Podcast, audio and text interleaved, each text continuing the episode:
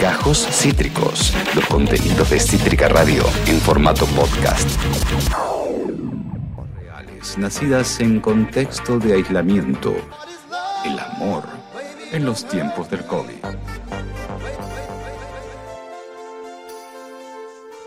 Y si te sorprendió al principio, espera a ver lo que viene. Julio Otero encabeza el consultorio del amor. Eh, es muy claro el nombre, un consultorio del amor. Eh, que, ha, sido sensación. Ha, ha- ha juntado reclamos de, o consultas de gente de todo el mundo, ¿verdad, Juli? Sí, la verdad que sí. Eh, la verdad que en el mundo entero, eh, aprovechando que bueno las redes sociales se prestan para tal, nos llegan consultas de gente que está desesperada por saber eh, qué, qué tiene que hacer, qué tiene que hacer con su vida. Y bueno, la vamos a atender acá. Me gusta mucho el fondo que usás para el consultorio del amor, Ah. Tevi, me encanta. Esto es todo de la producción. You Love, que significa gracias Juli por el consultorio, te queremos, es, es el significado. Eh, Julio Otero, tenemos mensajes aquí, tenés mensajes vos. Juan también Empe- eh, siempre empezás vos, me gusta que empieces vos, Tevi, porque me, me entrego a lo desconocido. Me gusta más siempre la pregunta que, que no sé qué va a pasar ni qué van a decir. Te escucho. Muy bien, tengo como, como piqueos, piqueos machos tengo aquí. Vamos a arrancar. Señorita Juli, a ver qué opina. Creo que este leímos uno parecido alguna vez. El baño de inmersión. Ah, no, el baño de inmersión. Hablamos de duchas. El baño de inmersión, que como sabemos es algo completamente diferente. Yo nunca me bañé, pero se entiende. El baño de inmersión en pareja. ¿Está infravalorado o sobrevalorado? Gracias, Cindy de Ranelag. No, Cindy, es una cosa muy personal. Sí, yo hablé mucho de, a mí no me gusta. No me gusta compartir fluidos líquidos adentro del agua, caliente. No, no, no, me resulta sumamente desagradable. Eh, todo lo que es fluidos prefiero en la habitación. Arre. Eh, no, eh, sí, hemos hablado, hemos hablado de- de- del rechazo que me causa el concepto de hidromasaje en el spa compartido con un, con un grupo de que, que vino de, de algún gremio, que, que obtuvieron un descuento, parezco Soledad Acuña. Eh, Y- y- me Estás parece muy, perdón, perdón. Estás muy Nancy Duplá en la leona. No puedo parar de encontrarte parecido. Mm. Pero estás muy Nancy Duplá cuando chapa con el Charlie en la leona. bien. No tengo problema en reemplazarla. No, me parece que el baño es un lugar íntimo. Gracias. Next. Igual convengamos que para caber en una, en una bañadera de inmersión promedio tienen que medir los dos unos 50, lo cual... Claro, claro, claro. Tienen que ser gente que o tiene jacuzzi o son liliputienses. Ah, Exactamente, ese es el otro tema. acá Ian Soler me dice se puede, habrá probado. Eh, no, no, no, no he tenido Puede. éxito. No, no, no. ¿Meterse dos en una bañadera? Sí, pero es incómodo, ¿cuánto- empiezan los ¿Cuánto, codazos. ¿Cuánto margen de movimiento? ¿Cuánto campo tenés ahí? Cero, cero, no. No, no, es solamente meterse, creerse la falsa sensación de estoy haciendo algo en pareja, me estoy relajando en pareja. Hagan otra cosa, hagan otra cosa. Hay tanto para hacer en la habitación. Se pueden vendar los ojos, Mm, atar a la cama. También, es muy lindo eso. Eh, Sigo con lo mío, vas con lo tuyo, Julieta Otero. Pero te faltaron las esposas. Está bien. No, porque yo soy muy doméstica, con lo que hay. Es que resolver con lo que hay. ¿Qué tenemos? A ver, internet para mirar algún videíto, los pañuelos para atarse, para venderse los ojos. Pero vendarse los ojos y que tipo darse comida y adivinar qué comida es, qué gusto de helado es. Sí, Claro. sí, sí. Me- medio concurso. Una, una, ¿cómo se llama? Food tasting a ciegas. Claro, claro. Mira, me decís que es temprano. ¿eh? Eh, ¿cómo, ¿Cómo se continúa? ¿Sigo? ¿Vos me detenés? Seguí, seguí, seguí vos, seguí, seguí vos, por favor. Julieta, ayúdeme con esto, por favor. Esto es bastante interesante. ¿Se puede salir con alguien con, con quien se tiene fuertes diferencias ideológicas? O mejor dicho, ¿cuál es el límite en su opinión? Le agradezco, Miguel de Lanús. Mira, Miguel, eso depende muy de, de cada uno. Yo no puedo. De hecho, eh, un momento, qué lindo caño de escape que Hermoso, tenés, eh, Hermoso. Rubén. Raúl, eh, impresionante, ¿no? La verdad que la gente exhibiendo su- sus autos. Bueno, eh, Miguel, Miguel, yo no puedo salir con alguien con quien tengo diferencias ideológicas, pero eso es porque a mí me, me, me identifica mucho eso, me representa, me, es, es, mi identidad. O sea, cada uno tiene que saber con qué cosas negocia y con qué cosas no. Yo si estoy en una cita y la persona me dice, eh, ay, yo soy antipolítica, mm, no puedo, no, no vamos a tener buen sexo, no lo voy a admirar, eh, no me va a hacer reír, porque ya hay algo en esas neuronitas que están medio falladitas para mí. eh, hay algo que no, que no va. Y lo mismo puede pensar otro de mí, que yo le, ay, ¿qué haces? Ay, yo hago teatro, soy profesor de teatro. Capaz dice, ay, pero esta chica, ¿qué, qué es esa profesión de, de hippies zurdos y pobres? Y tiene razón. Si no quiere estar con hippies zurdos y pobres, que no esté conmigo. Y así todo. Yo creo que cada uno tiene que saber cuáles son sus límites. Para mí la política es un límite, no solo es un límite, necesito compartir es lo que más necesito compartir, la mirada política con otra persona. Después a qué se dedique y todo eso, me da lo mismo. En mi caso, tenemos que, compartir una mirada política, eh, una manera de ver el mundo, una ideología así en general, más allá de que después nos podamos matar discutiendo por cosas en particular. Y eh, la, la persona con la que esté necesito que tenga hijos porque necesito que tenga hijos. Ah, wow. Bueno, acaban de descartarse todos mis amigos automáticamente. bueno, no, ausencia. Eh, ¿Usted, Juan Cabotti, eh, podría salir con alguien con incompatibilidad política? No. No, no, no. Tampoco. No, porque no, es que diría, mira, te contesto así porque todo lo que se me ocurre después es incorrecto nivel eh, sí, eh, nada de lo que hayas dicho antes. Entonces prefiero, después te, te, completo la respuesta eh, por WhatsApp. Para no ofender a ningún colectivo. Yo no creo en la frase que dice el mejor sexo es el sexo radical porque la UCR no me gusta. Mentira. Vamos a ir con la siguiente que es, me parece muy, muy interesante esto que dice Hernán de Barracas, que dice, Julieta, a ver qué opina. ¿Está mal implementar camas separadas en algún momento de la convivencia? ¿O es señal de crisis? ¿Qué opina? Nunca. Fuerte, ¿eh? Fuerte. Conozco muchas parejas que han usado el sistema de camas separadas y, y la pasan muy bien. Mira, acá hay un factor que es clave para un montón de innovaciones y de decisiones y de, y de planes y de pruebas que uno puede hacer con su pareja, que es el factor económico. Si vos vivís en un dos ambiente con dos pibes y tu marido y no tienen guita para alquilar otra cosa ni para nada, eh, o sea, las posibilidades de investigación de opciones domésticas son muy limitadas. Ahora, si vos tenés una casa donde cada integrante de la pareja puede tener un espacio personal, llámese estudio, estudio con sillón cama, eh, con sus cosas para hacer yoga, si, si, hace cosas con el cuerpo, o para escuchar música, o para trabajar, si trabaja con la computadora, y esa persona en ese lugar se puede dormir si hay un, están en una mala noche, en un mal momento. Ah. Ah. Se emocionó, se emocionó, se emocionó, se emocionó. Ah. A mí me parece que, que es absolutamente normal eh, no sé, eh, que debería ser una cosa habitual en, las familias. O sea, pensar que, que una, una pareja, porque son pareja, quieren dormir juntos todas las noches, no, me parece una realidad económica y habitacional de, que es difícil tener una mansión con tantos cuartos. Pero si cada integrante de una familia, incluida la pareja, pudiera tener una habitación para sí misma, para, mm, para, para tener su espacio de intimidad, eso sería genial. Y elegir cuándo dormir juntos, uno mudarse a la habitación del otro, o tener, bueno, ya millonarios totales, tener la, la, la suite nupcial eh, de, de, la pareja y después cada uno su espacio personal. Es un golazo. Así que la verdad es que, como yo soy materialista dialéctica, marxista, electricista eh, y peronista, lo que te quiero decir es que la situación es una situación eh, material y económica en estos casos. No sé qué implica para alguien tener habitaciones separadas, pero la verdad que en la clase media y media baja y baja no es muy un plan muy viable.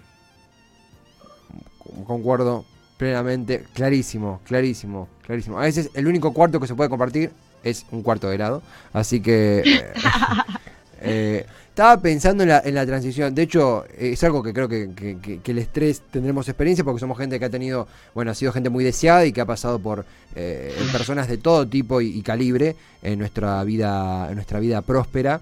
No, pero pensaba, la transición entre eh, cama individual, cama individual compartida y cama matrimonial. O sea, no sé si me explico. Se vuelve. No, no voy a ser claro, creo, ¿eh? Se vuelve.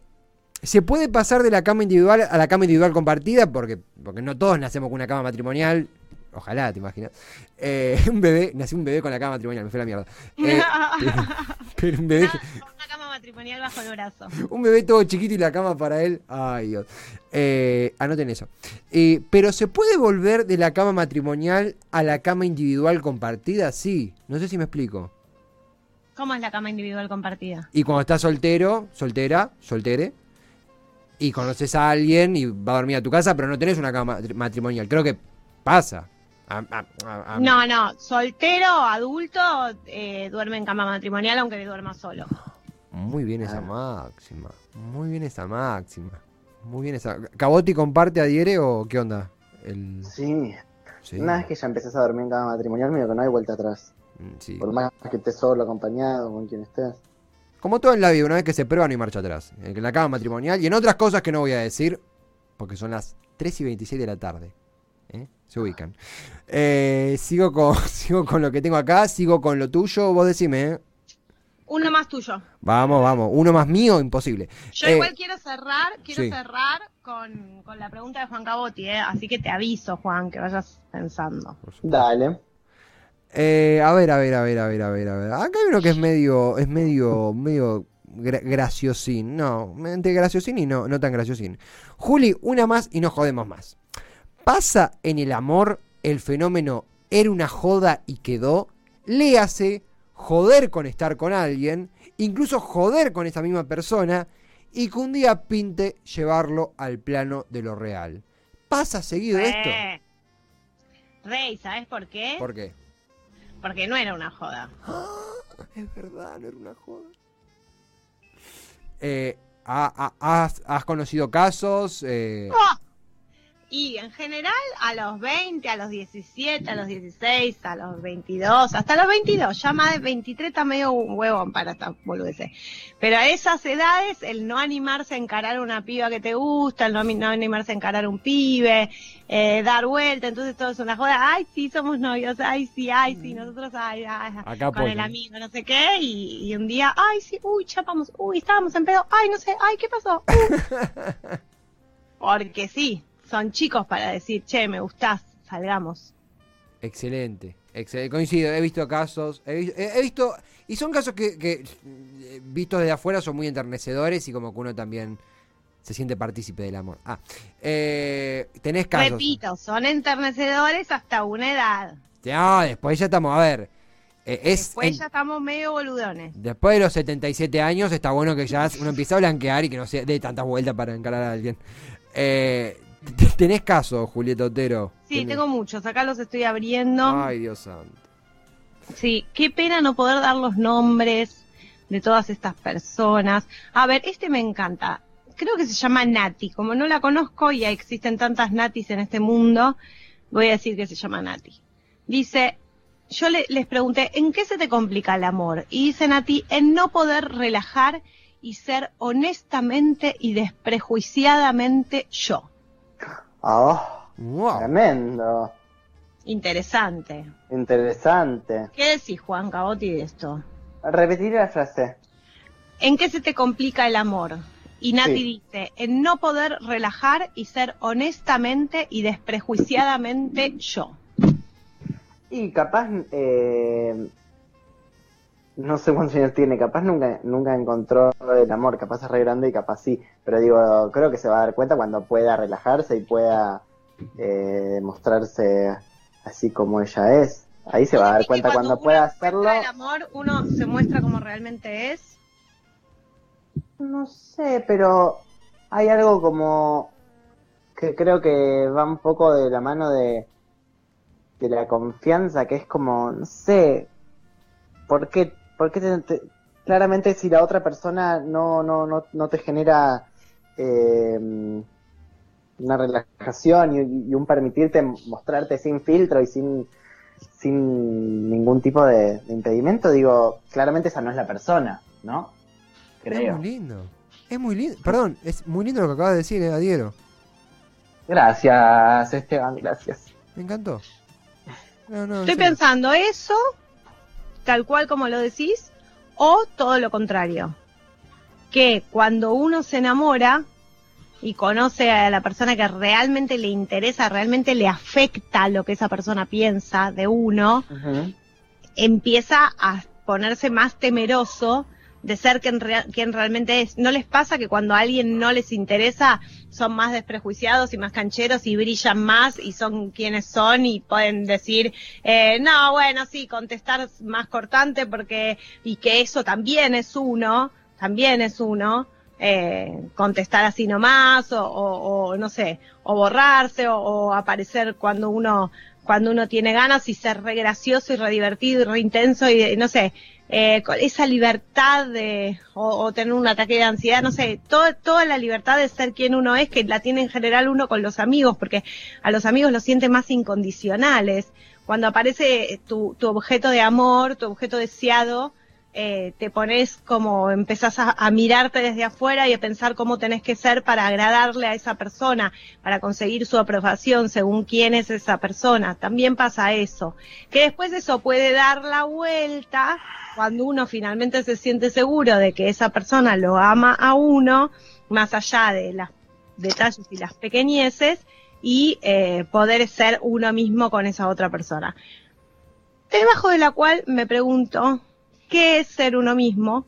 Porque ¿quién sabe cómo es uno mismo? Wow.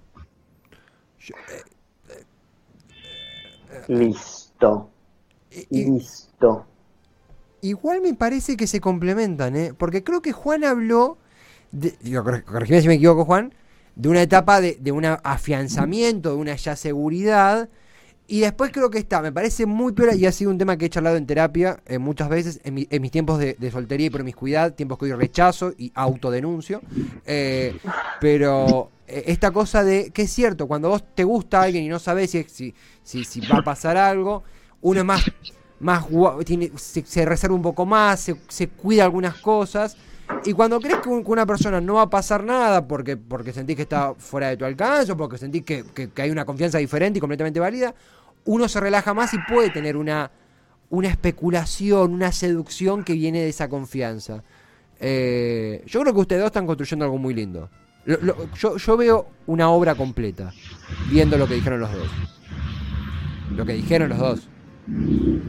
¿Qué pasa? ¿Qué dice? Lo- no, viendo los comentarios de entre ambos. lo que decimos los dos construimos una obra. Ah, Claro. ok, una obra en construcción. Una obra de construcción. Sí. Eh, Bueno, nada, chicos. Igual, perdón, también creo que Guarda. ¿no? Lo que decimos siempre en este consultorio, que cada vínculo es un mundo, que cada persona es un mundo, que todos son distintos contratos y distintas personas, y distintos sistemas y distintas eh, eh, conductas de comportamiento y mecanismos de defensa. No sé, como para mí hay cosas que son medio incomparables, como... Porque capaz... Ingeneralizables. Ingeneralizables, exactamente. Porque capaz ella te dice esto, pero en una semana conoce una persona con la que se siente eh, mega cómoda eh, y a la vez también le atrae. La pregunta es, yo creo que la pregunta de qué es ser uno mismo, porque yo con esta persona puedo ser quien soy. También tenemos que entender que las relaciones no son casuales.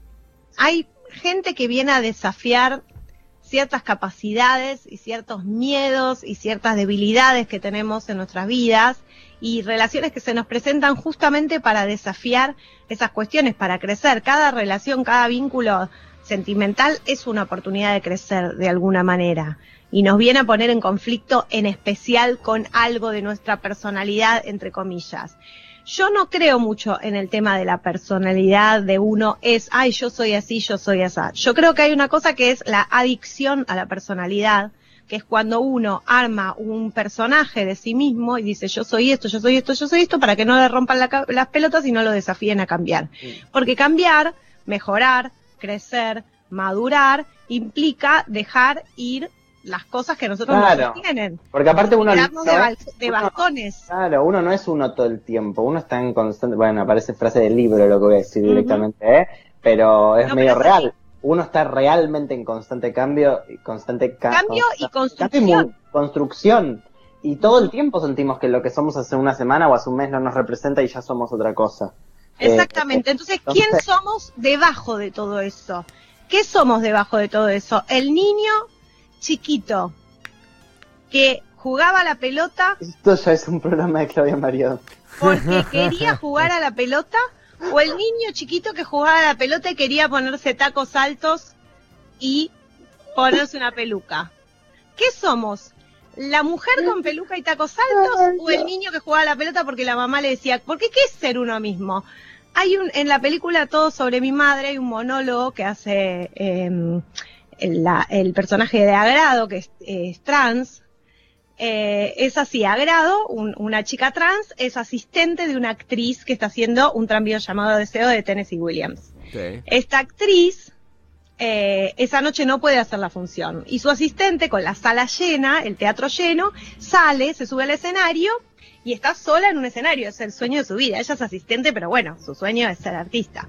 Entonces se enfrenta al público, les dice, bueno, buenas noches, ¿cómo están? Yo soy Agrado, soy la asistente de fulana y les quiero decir que no vamos a poder hacer la función eh, porque mm, eh, ella se siente mal, así que le van a devolver la entrada en la, en la boletería.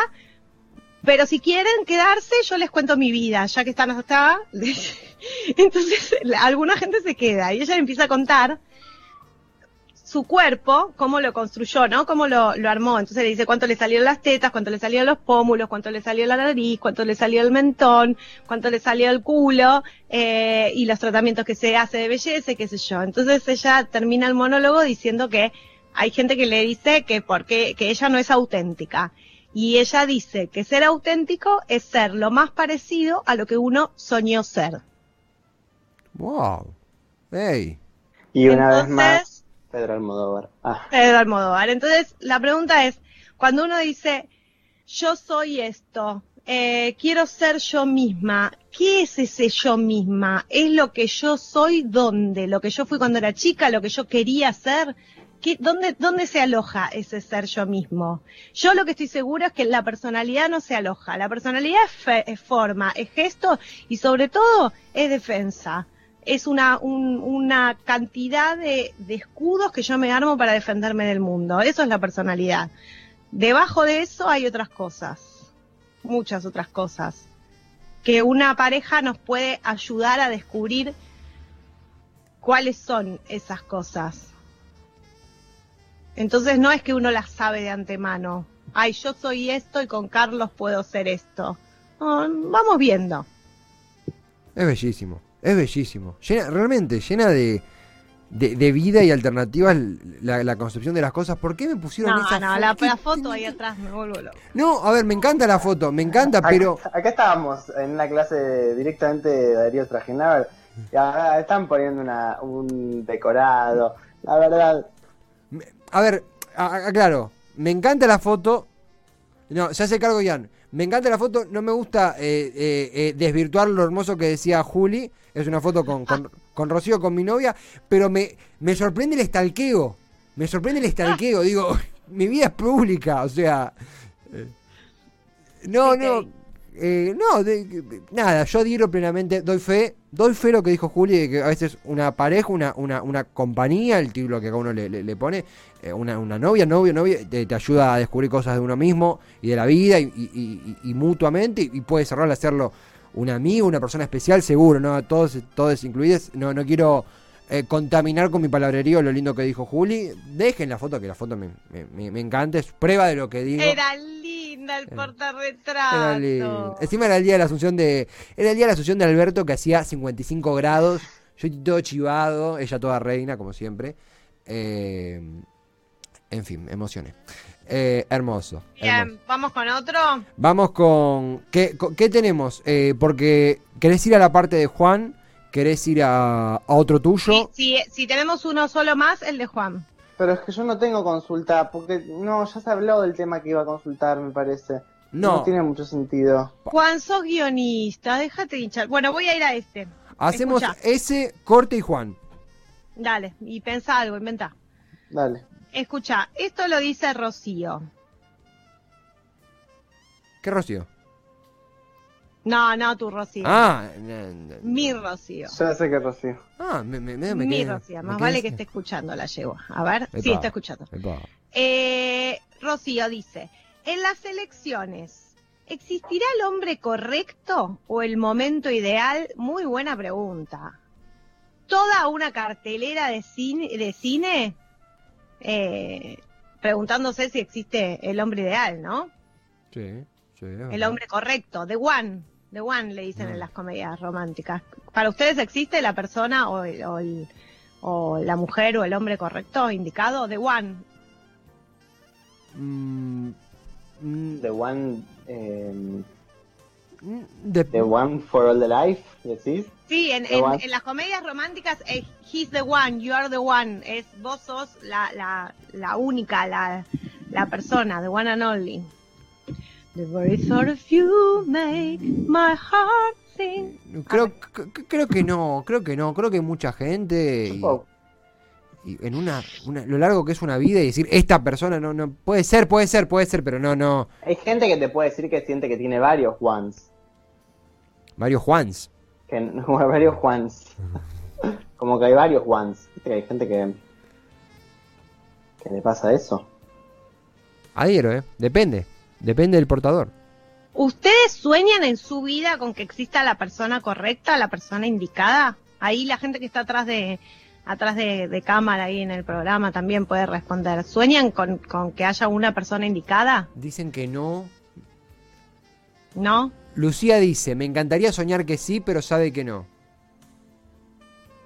Bien. Que no quiere hablar, que hable, perdón, perdón, que hable ya. Lu- No, no, a mí me pasaron el mensaje. Lucía Conde. Buen día, buenas Hola. tardes. Se me Hace mucho mi- que no se escuchaba esa voz. Es- ah, sí, es verdad. Eh, no, yo creo que me reencantaría creer que sí, que existe un ideal o el amor para toda la vida y qué sé yo, pero siento que es más una fantasía que me hice con tantos años que, eh, que es lo que es en realidad. La experiencia me dice que no. Arre. Silencio, chicos, ¿alguien quiere decir algo? No, no, estoy Vamos a un cortecito musical. Yo sueño con que, o sea, dudo que The One eh, o la persona indicada sea la que aparezca en la, en la muy juventud, porque creo que justamente por esto que estábamos hablando, eh, no, uno no termina de saber quién es, pero sí creo en, en el orto tremendo que tiene alguna gente de encontrarse con una persona realmente compatible eh, y que se conocen a, a los 20 años y que pasan la vida juntos Sí, y, que son felices. Como Dina y Abraya, ponele. Ponele, hay gente que le pasa de verdad y que uno sabe y las conoce y sabe, esta gente, porque tampoco hay que descreer de todo, tipo, ay, desconstru deconstruyamos todo, nada existe, no, porque si, na- si nada existe, no existe ni esta conversación. O sea, hay gente que le pasa, hay gente que se encuentra, hay gente que, que le dura la vida entera y que logra de alguna manera con el culo de haberse encontrado, que es realmente difícil, y con, y con el trabajito de mantener las cosas eh, bien, eh, porque es un trabajo, como ser padres e hijos y llevarse bien, es un trabajo, como ser amigos y llevarse bien, es un trabajo, hay reclamos, hay contrarreclamos, hay eh, armados de códigos, hay nuevos armados de código en función de que las personas también se construyen y se deconstruyen y ya son otras personas después de cinco años de relación, después de diez años de relación. Entonces, después de tanto, tanta investigación, si una pareja genuinamente sigue juntas, yo creo que sí, que esa persona posta de pedo te la cruzaste en la vida y era el indicado. Si era tu compañero de primaria, de secundaria, o lo conociste en la universidad a los 53 años porque se te ocurrió estudiar una carrera, bueno. Pero después, si no, creo que la mayoría de los mortales, que no les pasa ese milagro, que no les sucede esa maravilla, van encontrando parejas acordes a, al momento de la vida. Hay un momento icónico para algunas personas, por ejemplo, que es eh, la, la maternidad o la paternidad. hay un momento donde uno ya le pica a alguna gente, le pica el, el bicho de, de tener un hijo y empieza a pensar en función de, del padre o la madre de mis hijos. Y hay, ahí hay una búsqueda muy particular, inconsciente, pero hay una búsqueda ahí. Uno empieza a mirar ya otras virtudes, otras, otras cuestiones, eh, inconscientemente digo, no es que vas mirando por la calle y decís, a ver, este eh, eh, va a hacerle upa al bebé, ay, se despertará la noche cambiando de pañales, eso no. Ahí hay, pero es un perfil padre. Después, no sé, podés eh, estar un momento más adolescente eh, de la vejez y buscar una pareja para pasarla bien y, y cagarte de risa, o buscar el compañero de la, o la compañera de la vejez. Eh, puede haber muchos indicados a lo largo de una vida. Para mí encontrar a alguien que posta con el que te rías toda la vida y tengas ganas de coger toda la vida, es un milagro que hay gente que le pasa, envidiémosla y aplaudámosla, pero no esperemos eso porque es un montón. No, eh, eh. Ah. No se puede agregar más nada. Acá están todos aplaudiendo. Yo creo que vamos a ir, después de esta clase magistral. Yo no entiendo el libro. O sea, No, no, es increíble. Es increíble, ¿no? Llamemos a Random House Mondadori. Es Urgente, urgente. A, a Capeluz, a todos, a Planeta. Acabas de escuchar Gajos Cítricos. Encontrá los contenidos de Cítrica Radio en formato podcast en Spotify, YouTube o en nuestra página web.